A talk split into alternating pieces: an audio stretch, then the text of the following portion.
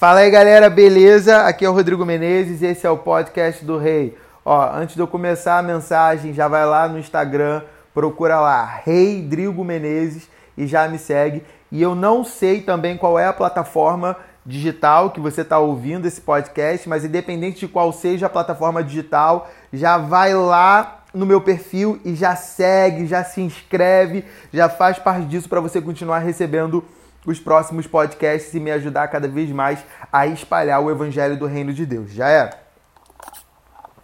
Hoje eu quero falar mais uma vez sobre identidade. É... Porque, como cristãos, o nosso destino é caminharmos na plenitude da nossa identidade de filhos de Deus, de filhos e filhas de Deus. A nossa, o nosso destino é vivermos como avivalista e, e ser um avivalista é o resultado de caminharmos na nossa identidade, identidade de filho e filha de Deus. Jesus não iniciou a sua missão enquanto não ouviu do Pai que a sua perdão. Jesus não iniciou a sua missão enquanto não ouviu do Pai a sua identidade e o seu destino. Lá em Mateus 3:17, ele se batiza e logo em seguida vem a voz do Pai dizendo: "Então, uma voz dos céus disse: este é o meu filho amado em quem me agrado. Antes de você começar a sua missão, antes de você começar a viver o propósito de Deus na sua vida, você precisa saber a sua identidade de filho. Você precisa ter essa revelação de que você é filho, filha, amado de Deus e que ele tem prazer em você, ele se agrada de você. E não é pelo que você faz, é pelo que você é. Porque Jesus naquele momento ainda não tinha feito nada. Nada. Ele não tinha feito nenhum milagre, ele não tinha curado nenhum enfermo, ele não tinha ele não tinha reconhecimento humano, ele não tinha nada, ele não tinha feito nada, nenhum dos milagres Jesus tinha feito ainda, e o Pai estava afirmando ele: Você é o meu filho amado, de quem eu me agrado. Aí então, após isso, ele começa a viver o propósito, a missão dele. Talvez você não esteja vivendo ainda a sua missão e seu propósito porque você ainda não entendeu que você é filho amado de Deus e que ele tem prazer em você. Em mim, Rodrigo, ele tem prazer em mim sim, porque não é pelo que você faz, é por quem você é. E se você nasceu de novo, se você crê em Jesus, por meio dele, você é filho de Deus. Eu queria que você abrisse a sua Bíblia comigo em Efésios 4. A gente vai ler a partir do versículo 22. É...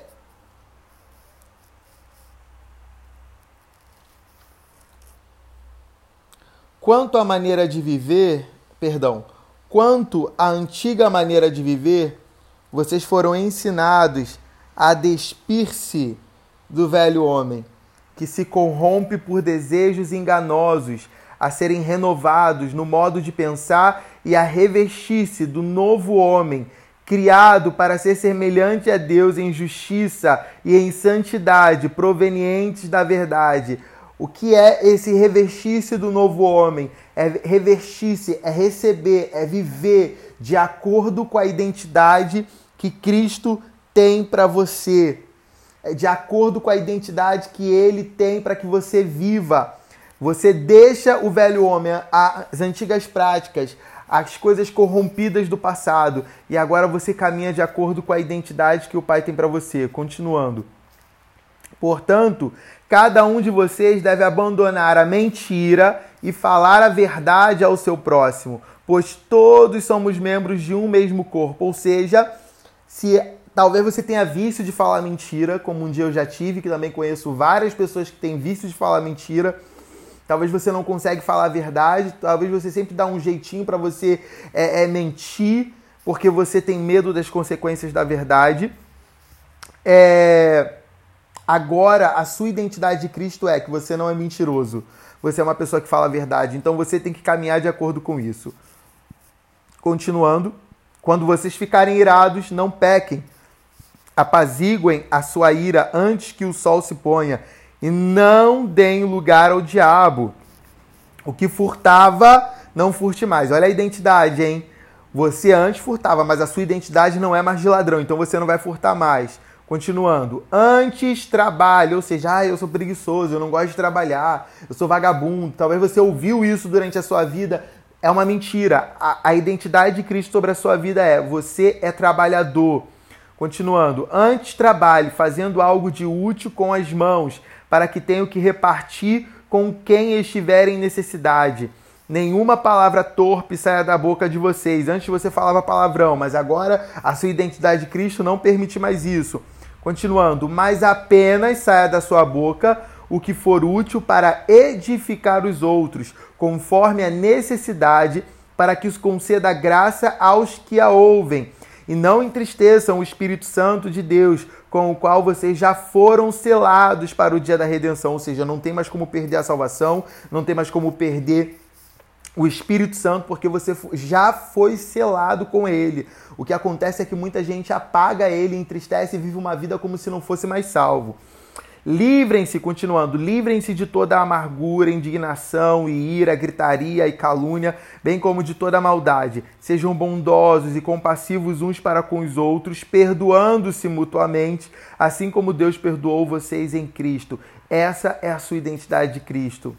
E quando você vive uma vida fora da identidade de Cristo, você entristece o Espírito Santo, você apaga ele. Todas as vezes que você fala que você é feio, todas as vezes que você fala que você é burro, todas as vezes que você fala algo sobre você que não é a identidade de Cristo em você, quando você fala, ah, eu sou tímido, eu não consigo me relacionar com as pessoas porque eu sou tímido, eu não consigo pregar o evangelho porque eu sou tímido. Ah, eu sou nervoso mesmo. Ah, eu, eu, eu, eu, eu sou explosivo mesmo. Ah, eu faço isso, isso e aquilo mesmo. Ah, eu sou assim mesmo. Todas as vezes que você aceita esses comportamentos e, e, e sentimentos e personalidades em você que não fazem parte da identidade de Cristo, você entristece o Espírito Santo. E quando nós entristecemos o Espírito Santo, em outras versões está dizendo apagar, ou seja, ele não vai embora, ele continua aqui, mas ele fica apagado dentro de você e é por isso que você não consegue viver uma vida plena na presença de Deus, porque muitas das vezes o Espírito Santo está apagado dentro de você. Romanos 8, 29 diz: Pois aqueles que de antemão conheceu, também os predestinou para serem conformes à imagem de seu filho, a fim de que ele seja o primogênito entre muitos irmãos, ou seja, ele é o nosso brother mais velho. Nós fomos predestinados para sermos a imagem de Jesus. Nós fomos predestinados antes da fundação do mundo, porque se você for ler, está escrito que antes da fundação do mundo, a Bíblia fala isso em Efésios, que antes da fundação do mundo nós já tínhamos sido escolhidos. Está escrito lá em Efésios 1 isso.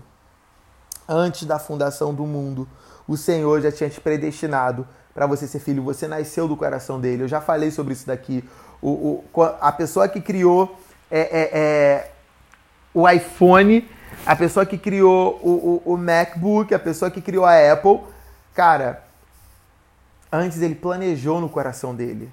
Assim como você, você foi planejado no coração de Deus antes da fundação do mundo. Ele já tinha te predestinado para você ser filho dele, mas você fica aceitando coisas em você que não fazem parte da sua identidade. Parou, chega.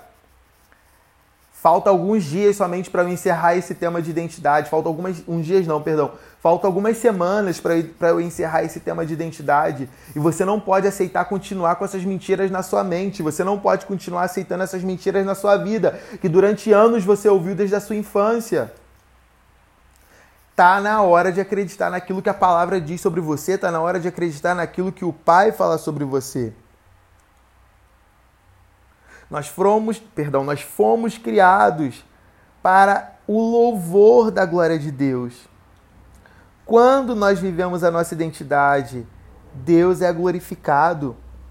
Isaías 43, 21 diz: Fornecerei água no deserto e riachos no ermo, para dar de beber ao meu povo, meu escolhido, ao povo que formei para mim mesmo, a fim de que proclamasse o meu louvor. Olha isso, ele formou você para ele, ele te criou para que você fosse dele. Ele vai te dar água, ele vai te dar o Espírito Santo, ele vai te dar a palavra dele para que você proclame o louvor dele. Aleluia. Glória a Deus.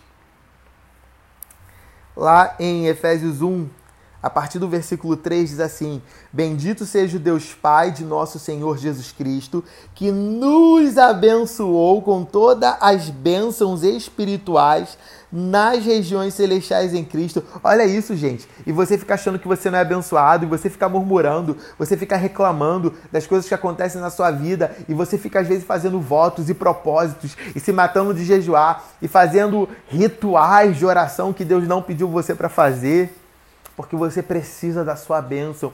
Aqui já está dizendo que ele já te abençoou. Você não vai receber uma bênção, você já é abençoado. Continuando, porque Deus nos escolheu nele antes da criação do mundo para sermos santos e irrepreensíveis em Sua presença Deus te escolheu antes da fundação do mundo, antes da criação do mundo, para que você fosse santo e irrepreensível na sua presença. Ele te escolheu para te, te mandar para o inferno? Ele te escolheu para você viver uma vida desgraçada? Não. Ele te escolheu para que você vivesse uma vida santa e irrepreensível na presença dele. Continuando, em amor nos predestinou para sermos adotados como filhos por meio de Jesus Cristo, conforme o bom propósito da sua vontade e para o louvor da sua gloriosa graça, a qual nos deu gratuitamente no amado. Ele te predestinou para você ser filho, a sua identidade foi gerada em você. A sua identidade de filho é para o louvor da gloriosa graça de Deus. Aleluia. Aleluia. Deus olha para você e ele fala: Uau! Quando Deus terminou a criação, né? ele terminou no homem, ele olhou para tudo aquilo que ele tinha feito, incluindo o homem. A Bíblia fala em Gênesis 1:31, e viu Deus tudo quanto tinha feito, e eis que era muito bom. E eis que era bom? Não muito bom, excelente. O nosso Deus é um Deus de excelência. Então, quando Deus olha para você, ele fala: Uau, olha o que eu fiz, olha o que eu criei, olha essa pessoa linda e maravilhosa que eu criei. Ai, que maravilhosa! Você tá maravilhosa, hein? Deus canta para você isso, meu querido, minha querida. Deus quer mostrar a sua glória através de nós. Quando nós estamos cheios da presença de Deus, nós impactamos a vida de pessoas. Porque o nosso destino é representar Cristo na terra. Em Isaías 6, a gente pode ler a partir do primeiro versículo, diz assim: No ano em que o rei Uzias morreu, Isaías está contando, tá? Isso. No ano em que o rei Uzias morreu, o tio dele, eu vi o Senhor assentado num trono alto e exaltado, e a aba de sua veste enchia o templo. Acima dele estavam serafins, cada um deles tinha seis asas, com duas cobriam o rosto, com duas cobriam os pés, e com duas voavam, e proclamavam uns para os outros: Santo, Santo, Santo é o Senhor dos exércitos, a terra inteira está cheia da sua glória. E o que, que a gente leu agora em Efésios 1? Que a glória de Deus, o louvor da glória de Deus, é nós, a nossa identidade de filhos, são os filhos de Deus. Então, qual é a glória de Deus? São os filhos. Então, quando a Bíblia fala, quando os anjos estão falando e cantando que a terra está cheia da glória de Deus, eles estão cantando dizendo: a terra está cheia dos filhos de Deus. Por isso que Romanos 8 diz que toda a criação aguarda e anseia pela manifestação dos filhos, porque são os filhos de Deus que vão redimir a terra, são os filhos de Deus que vão trazer a transformação para a sociedade. Como eu falei no outro podcast sobre as esferas da sociedade, qual é o seu chamado?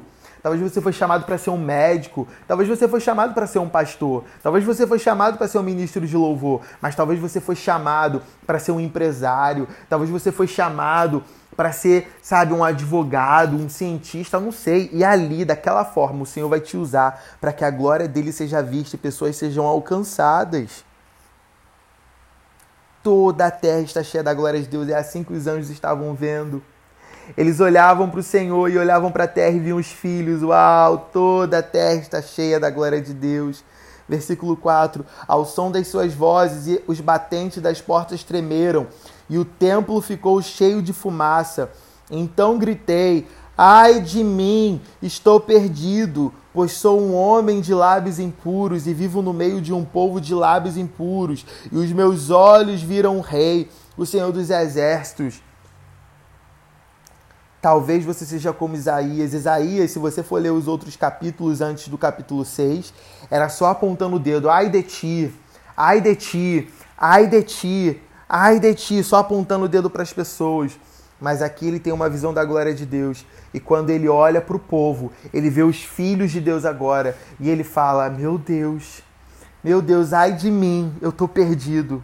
Eu estou no meio de um povo que está perdido, de filhos que precisam encontrar o Pai. Ai de mim, os meus olhos viram um rei. Versículo 6: Então um dos serafins voou até mim, trazendo uma brasa viva que havia tirado do altar com uma tenaz. Com ela, tocou a minha boca e disse: Veja, isto tocou os seus lábios, por isso a sua culpa será removida e o seu pecado será perdoado. Que pecado? Ele tinha os lábios impuros. Ah, é, Isaías xingava palavrão? Não. Isaías acusava, julgava as pessoas. Isaías era fofoqueiro. Isaías era aquela pessoa que falava mal dos outros, ficava acusando e condenando as pessoas. Ele não conseguia ver a glória de Deus nas pessoas. Mas agora, a brasa, o fogo do altar foi tocado na boca dele, a culpa dele, o pecado dele foi removido. E agora ele iria profetizar o Messias porque Isaías foi um profeta messiânico, você que não sabe disso. Ele foi o profeta que profetizou a vinda de Jesus. Então agora ele estava profetizando a vinda do Filho de Deus que iria gerar filhos, o primogênito. Gente, isso é muito forte, aleluia. Glória a Deus. Ele tocou na boca de Isaías e libertou Isaías que a sua boca seja liberta nessa hora. Eu declaro isso nessa hora, que a sua boca vai ser tocada agora, em nome de Jesus, onde você está. Feche os seus olhos agora.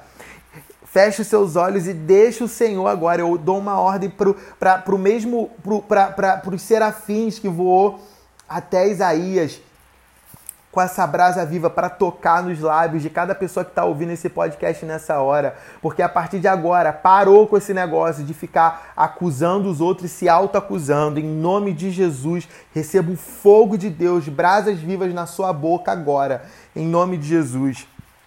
Sabe por que você condena os outros? Sabe por que você manda todo mundo pro inferno? Sabe por que você maldiz as pessoas, você amaldiçoa as pessoas, você fala mal das pessoas? Porque é assim que você se enxerga. Você se enxerga de uma maneira que não é como Deus te enxerga. E porque você se enxerga dessa maneira, você olha para as outras pessoas de uma maneira errada, porque você se enxerga de uma maneira errada. Mas o Senhor está trazendo conserto sobre a sua vida nessa noite. O Senhor está trazendo brasas vivas do altar e tocando na sua boca nessa noite, em nome de Jesus. Seja nessa noite, nessa tarde ou nessa manhã, não importa o horário que você está ouvindo esse podcast. Em nome de Jesus. Versículo 8, aí ele fala: Então ouvi a voz do Senhor proclamando: A quem enviarei? Quem irá por nós? E eu respondi: Eis-me aqui, envia-me a mim. Uau! O Senhor falou: agora que você está vendo eles, que eles precisam se tornar filhos, você está vendo o pecado do povo, mas você não está mais acusando. Agora você vai ser um intercessor, você vai profetizar um Messias que vai remir eles, que vai transformar eles. Isaías fala: Me envia, eu quero ser esse que vai proclamar a vinda de Jesus. Será que você pode ser esse nessa, nessa hora, nesse momento?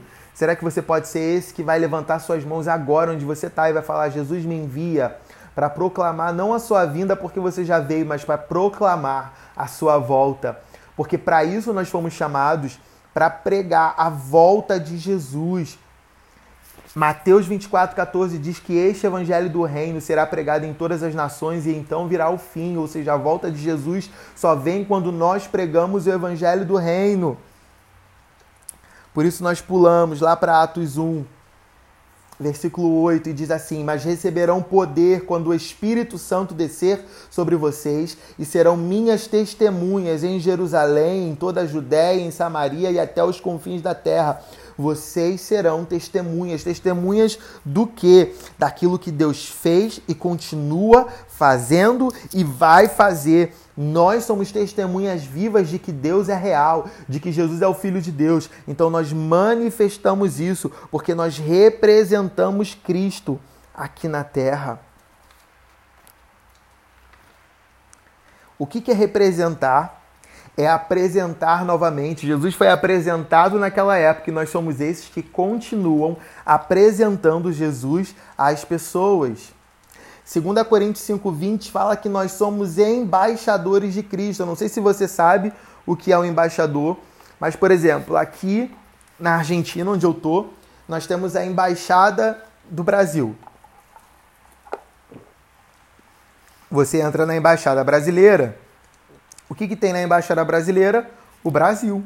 Dentro da embaixada não fala outro idioma a não ser o português, que é o idioma do Brasil não se come outra comida a não ser a comida brasileira. Então, dentro da embaixada, você vai encontrar a língua portuguesa, você vai encontrar é, a comida brasileira, a cultura brasileira, os costumes brasileiros, tudo do Brasil está dentro da embaixada.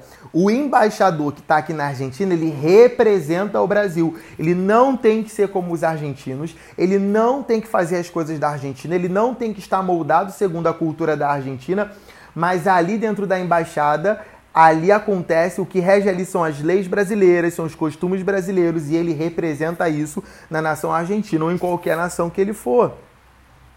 Quando a Bíblia fala que nós somos embaixadores de Cristo, ela está falando que agora, por onde nós formos, nós vamos representar esse reino, o reino de Deus. Então nós estamos talvez no mundo decaído, no mundo corrupto, num sistema que não é do reino de Deus, nós estamos inseridos nesse lugar. Mas agora nós representamos esse reino, as leis desse reino, a cultura desse reino, os costumes desse reino, a linguagem desse reino. E a linguagem desse reino não tem coisa ruim, porque Deus ele não gera coisa ruim, ele só gera coisa boa. Você acha que Deus ia fazer alguma coisa ruim? Ele ia fazer lixo?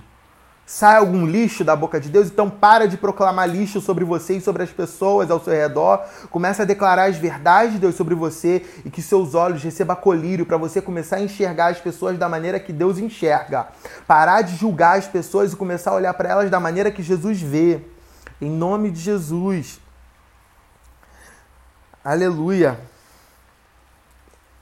João 20, é, versículo 21 e 22 fala: Novamente Jesus disse: Pai seja com vocês, assim como o Pai me enviou, eu os envio. E com isso soprou, soprou sobre eles e disse: Recebam o Espírito Santo nós agora temos o Espírito Santo, que é o Espírito de Cristo, o Espírito do Pai, o Espírito do Deus vivo, vivendo não sobre nós. O Espírito Santo não vem mais sobre nós, ele não te visita, ele agora habita. He dwells in you. Ele habita dentro de você, ele mora dentro de você. E assim como o Pai enviou Jesus para salvar esse mundo, para restaurar essa terra, para alcançar aquilo que tinha sido perdido, para resgatar o que tinha sido perdido. Nós também fomos enviados. Por isso nós vamos fazer as mesmas obras de Jesus e obras maiores. Porque o discípulo sempre vai ter uma unção maior do que a do discipulador. Eliseu foi enviado com uma unção maior do que a de Elias. Os discípulos foram enviados com uma unção maior do que a de Jesus. Olha que lindo, gente. O reino é assim porque não tem competitividade.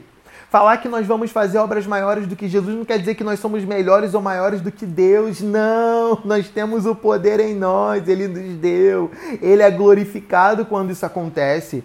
Imagina você que é pai e mãe, ou você um dia que vai ser pai e mãe, seus filhos viverem coisas maiores e mais incríveis que você, como você vai ficar com inveja? Como você vai achar aquilo ridículo? Não, você vai achar incrível que seu filho está vivendo coisas que você não viveu, estudando que você não estudou, fazendo aquilo que você não fez. Uau, e é isso que o Pai celebra em nós. E nós precisamos celebrar o nosso próximo, nós precisamos ter esse coração paternal para o nosso próximo. Eu não tô nem aí de ser famoso. Sabe que para mim que vai ser mais incrível? Um dia eu vi, cara, um dia eu escutei o podcast do Rodrigo. Sabe, sei lá, o presidente do Japão ou um avivalista no Japão, um cara que trouxe avivamento para o Japão falar: "Um dia eu ouvi o podcast do Rodrigo".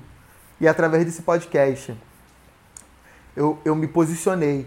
E através desse posicionamento o, o Japão foi avivado. Tô nem aí para ir pregar no Japão se isso acontece, porque não é sobre o meu nome, é sobre a glória de Deus. Vocês entendem? É isso que o pai olha pra gente e pensa: Uau, meu filho tá curando o enfermo. Uau, ele não curou, ele só orou, não aconteceu nada, mas ele fez, ele obedeceu a minha palavra. O Espírito Santo, Jesus e o Pai, ele celebra, Deus celebra cada passo de fé que você dá. Quando seu filho está andando, quando uma criança está aprendendo a andar e ela cai e não dá certo, você fica chateado? Não, você celebra. Uh, vambora! É isso mesmo! Aí vai aprender a andar de bicicleta. Primeiro com duas rodinhas, aí depois o pai tira uma das rodinhas, porque comigo foi assim.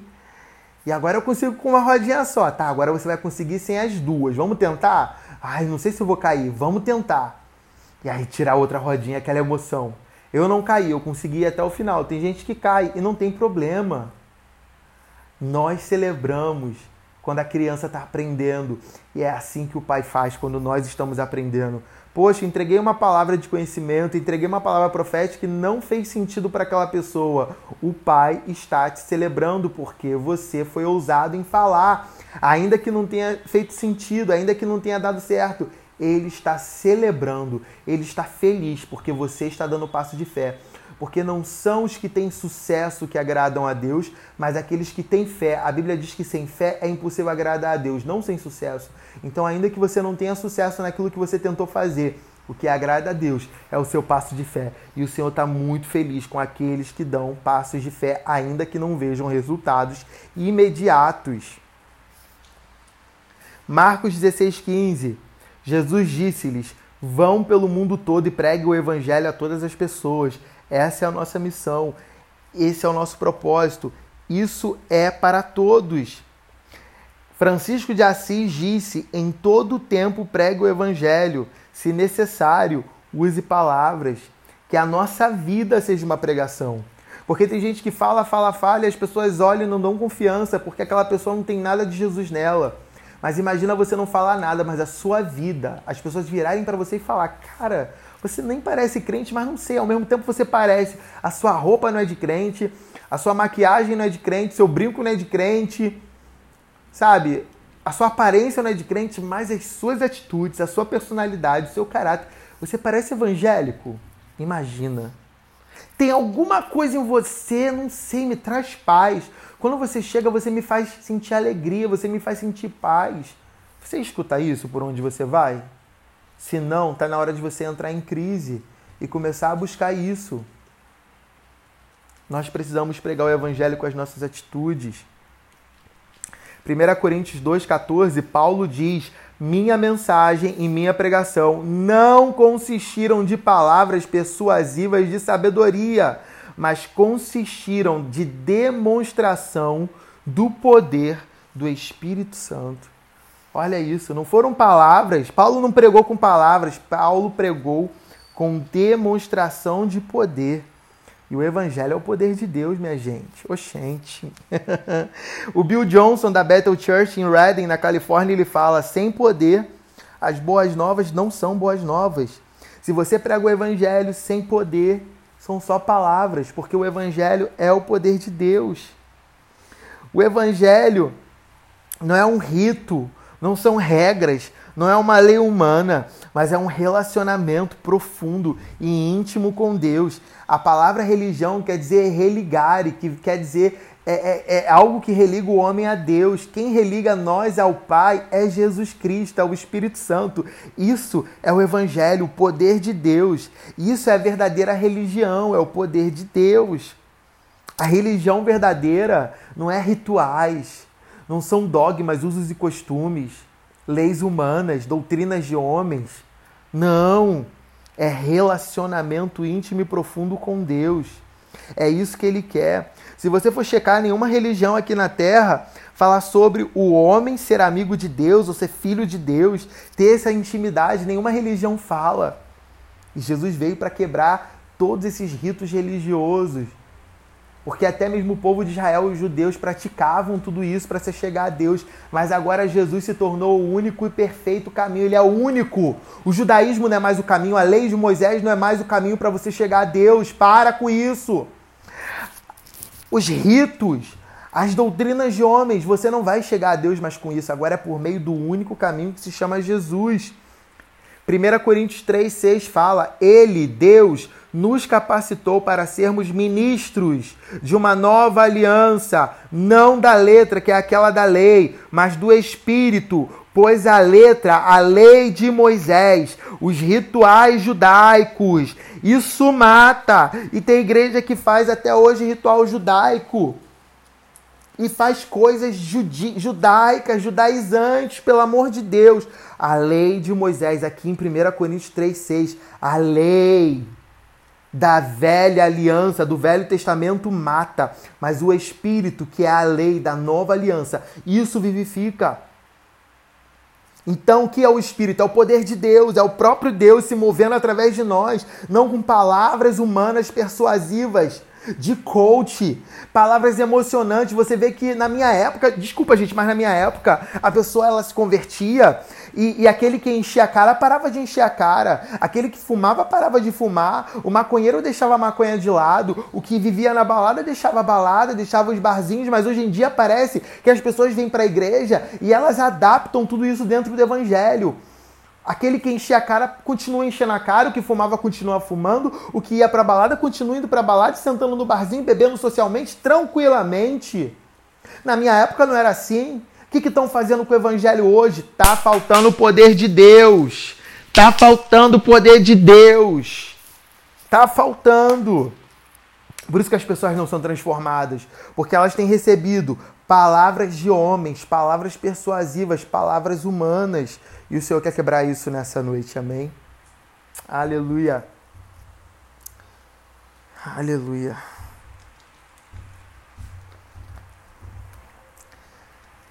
Mateus 4,23 fala: Jesus foi por toda a Galiléia, ensinando nas sinagogas deles, a, é, pregando as boas novas do reino e curando todas as enfermidades e doenças entre o povo. Isso é pregar o evangelho do reino. No reino não tem doença, por isso que nós precisamos curar os enfermos. No reino não tem demônio, por isso que nós precisamos expulsar os demônios. No reino tem vida, um rio de vida, por isso que quando nós abrimos nossa boca, não pode sair palavrão, não pode sair palavras de morte. Não podem sair palavras de maldição, palavras de condenação para o outro, fofoca, falando mal do outro. Tem que sair vida, tem que sair bênção, declarando vitória e vida sobre as outras pessoas. Mateus 10, 7, 8, um dos meus versículos favoritos. Por onde forem, preguem esta mensagem: o reino de Deus é chegado curem os enfermos, ressuscitem os mortos, purifiquem os leprosos, expulsem os demônios. Vocês receberam de graça, deem também de graça. Foi para isso que vocês foram chamados, essa é a sua missão. Não é algumas pessoas, ah, é o fulano de tal, é o apóstolo tal, é o profeta tal, é o pastor tal. Não. Você foi chamado para curar os enfermos, ressuscitar os mortos, purificar os leprosos e expulsar os demônios. É, é, uma pessoa da mentoria que, que, que eu dou virou para mim essa semana e falou: Cara, eu achava que eu não era capaz de entregar uma palavra para alguém. E eu falei com uma senhorinha e eu entreguei a palavra, super fez sentido, ministrou na vida dela, ficou feliz porque ela foi tocada pela presença de Deus e ela toda feliz porque tinha sido usado, porque é isso. Quando você vai descobrindo a sua identidade em Deus, você começa a descobrir que você pode fazer sim, que você é livre, que o Espírito Santo vai fluir através de você.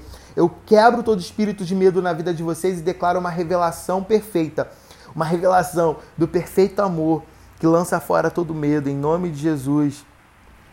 É um privilégio poder ser amigo e filho de Deus, do Deus Todo-Poderoso. Pensa nisso, nenhuma religião é sempre o Deus Todo-Poderoso. Uh, não, não, nós somos amigos. Nós somos BFF do cara. Nós somos best friend forever de God, de Deus, de Jesus, do Pai do Espírito Santo. Nós somos filhos dele. Talvez você tenha tido um pai que você não foi amigo do seu pai, amiga do seu pai. O nosso Deus é diferente. Ele é mesmo todo-poderoso, exaltado, está sentado no alto e sublime trono, todo-poderoso. Agora pensa comigo, esse cara todo-poderoso, o rei de tudo, dono da poxa toda. Pensa comigo, gente.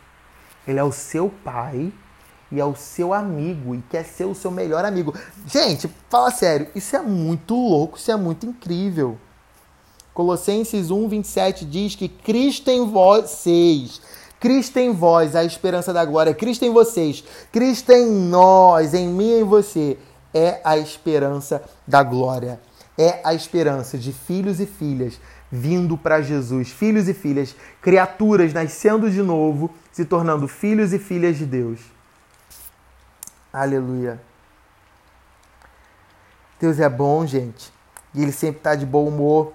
E nós precisamos derramar esse bom humor sobre as pessoas ao nosso redor. Quando as pessoas são abençoadas através de nós, sabe? Você ora por alguém, a pessoa é curada. Você ora por alguém, um milagre acontece, ou a pessoa sente a presença de Deus. É como se Deus estivesse beijando aquela pessoa. Deus está tocando naquela pessoa através de você. Ele quer te usar para tocar em vidas. E ainda que a gente ore e aparentemente nada aconteça, as, as pessoas precisam ser impactadas pelo amor de Deus em nós. Porque piorar a situação da pessoa não vai. Você orar por alguém, você orar por cura, você orar, sabe, por, por uma bênção, você orar para a pessoa receber algo de bom de Deus, cara, ainda que ela não sinta nada, ainda que não aconteça nada ali na hora, ruim, pior do que já está a vida dela, não vai ficar. Então, o que, que você está esperando para começar a orar pelas pessoas na rua? O que, que você está esperando para continuar, para começar a liberar a vida de Deus sobre as pessoas no seu trabalho, no meio da rua, no ônibus, no metrô, no trânsito, no Uber? O que, você está esperando?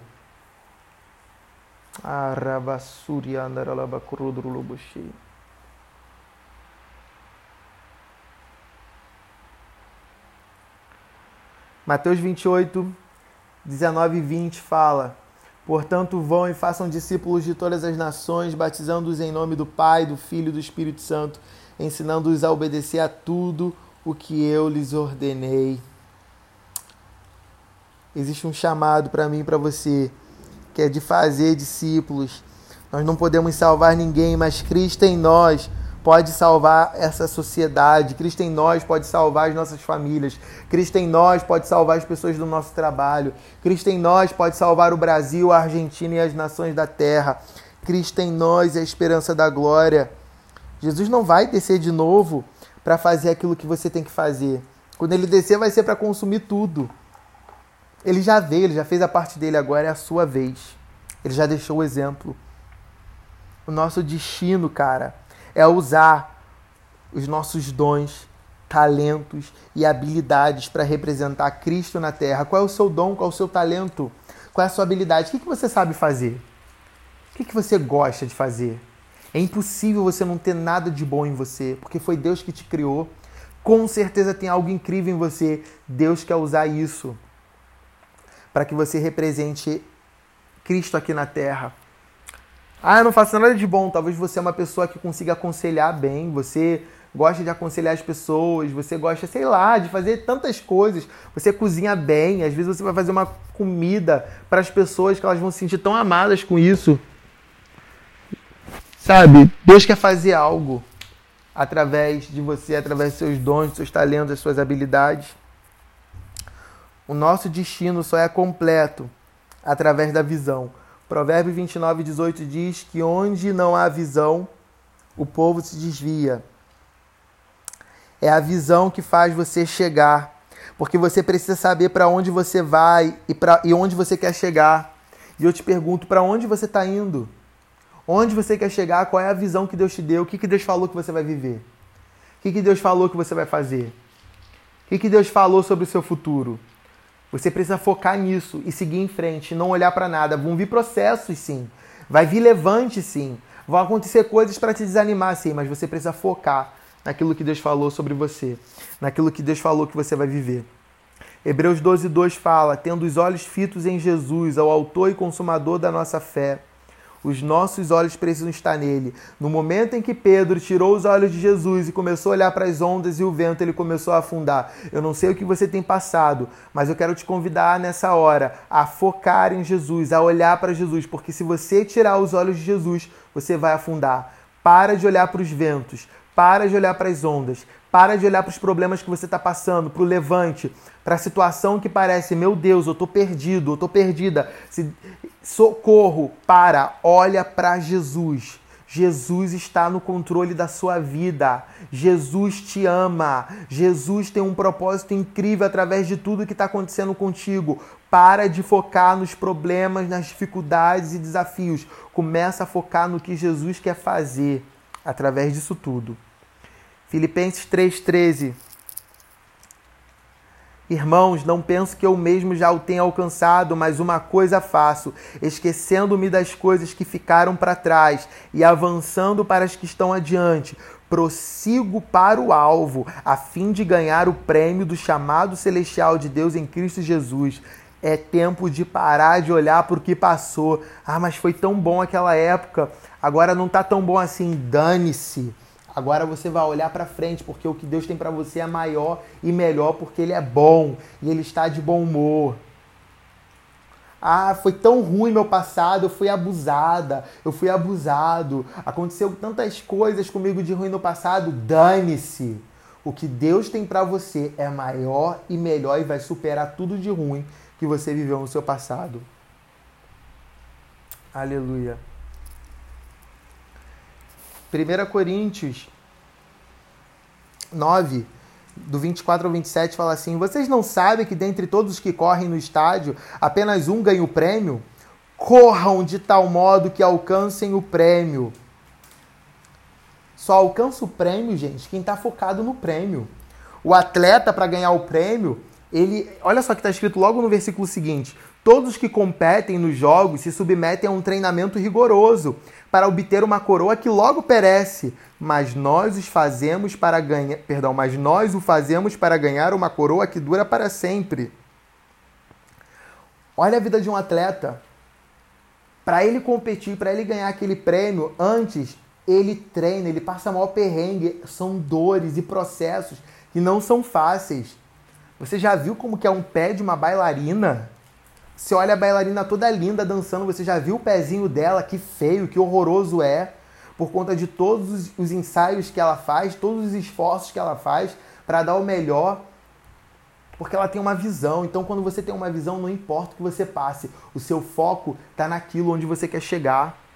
Como um atleta aqui da Terra que vai receber coisa, um prêmio que vai perecer. Nós focamos no alto, naquilo que Deus falou, para receber um prêmio que não perece. Continuando o versículo. Sendo assim, não corro como quem corre sem alvo, e não luto como quem esmurra o ar, mas esmurro meu corpo e faço dele meu escravo, para que, depois de ter pregado aos outros, eu mesmo não venha a ser reprovado. Então você não corre sem um alvo. Essa corrida tem um alvo, tem um propósito. O que Deus falou que você vai viver? Correr a corrida que está proposta para nós e não para o outro. Porque às vezes é sempre a corrida do outro. Tem uma corrida específica para você, um prêmio para você, uma visão para você, mas você está focado no outro. Porque o outro é melhor, porque o outro tem talento tal, porque o outro sempre consegue, porque o outro sempre é abençoado. Ei, parou! Foca na visão que Deus falou para você e segue o baile. Isso é o que eu tenho para vocês hoje à noite. Que Deus abençoe.